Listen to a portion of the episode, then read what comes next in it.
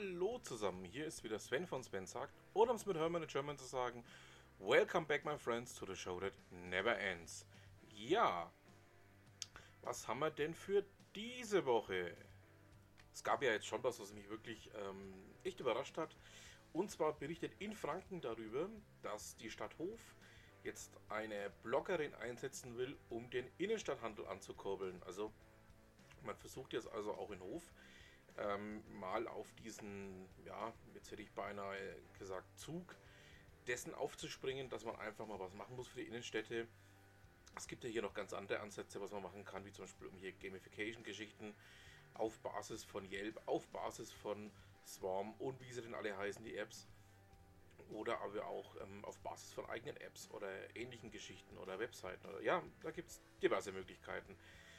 Ich hatte ja hierzu auch schon mehrfach geblockt ähm, zu diesem Themenansatz. Darum finde ich es auch so spannend, dass es Hof jetzt gerade eben versucht, das Ganze mal mit einem Blog aufzusetzen, um den eigenen Handel so ein Stück weit auch entgegenzukommen. Gerade auch jetzt in der großen Transformationsphase, die in Hof aktuell stattfindet. Ähm, in Hof wird ja sehr, sehr viel umgebaut zurzeit. Ähm, der einen oder anderen, der vielleicht aus dem Ecke ja, kommt, weiß, was ich meine. Ähm, es gibt da also sehr, sehr große Bestrebungen, die Stadt wieder nach vorne zu bringen. Ähm, was auch interessant ist, man möchte jetzt auch auf die tschechischen Nachbarn eingehen.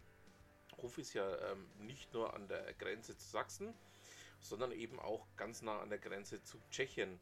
Und da möchte man jetzt eben auch ähm, ja, Kunden, Gäste anlocken, um das Ganze mal entsprechend ein Stück weit voranzutreiben. Na, da bleiben wir einfach mal dran.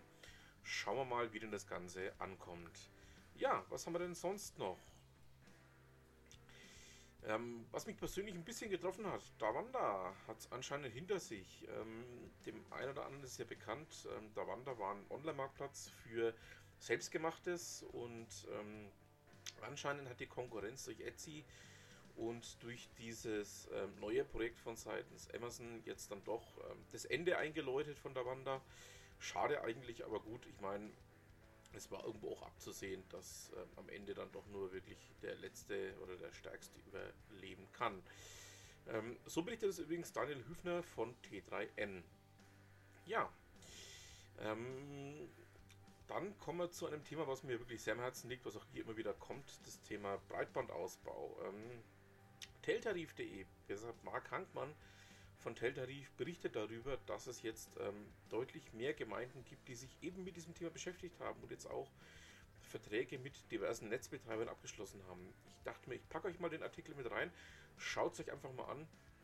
Wenn es euch interessiert, ihr wisst ja, alle Themen bei mir natürlich in den Shownotes zu finden.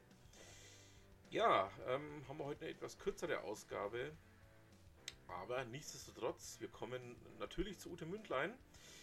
Ähm, die das Thema Hang Up and Call Again aufgegriffen hat. Ähm, ein Thema, was sie ziemlich kritisch betrachtet und ähm, auch sehr kritisch in ihrem Blog betrachtet, aber ich möchte einfach mal euren Blick darauf ähm, ja, lenken, dass das Ganze ein durchaus interessantes Thema sein kann, wenn man es mal aus der, Blickricht, äh, aus der Blickrichtung von ja, ich sage jetzt mal, von einem Vertriebler betrachtet.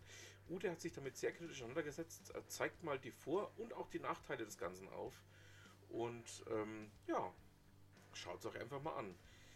Damit haben wir es dann auch schon wieder für diese Woche. Ich bedanke mich fürs Zuhören, wünsche noch einen schönen Rest und ein schönes Restwochenende und was immer Sie machen, machen Sie es gut.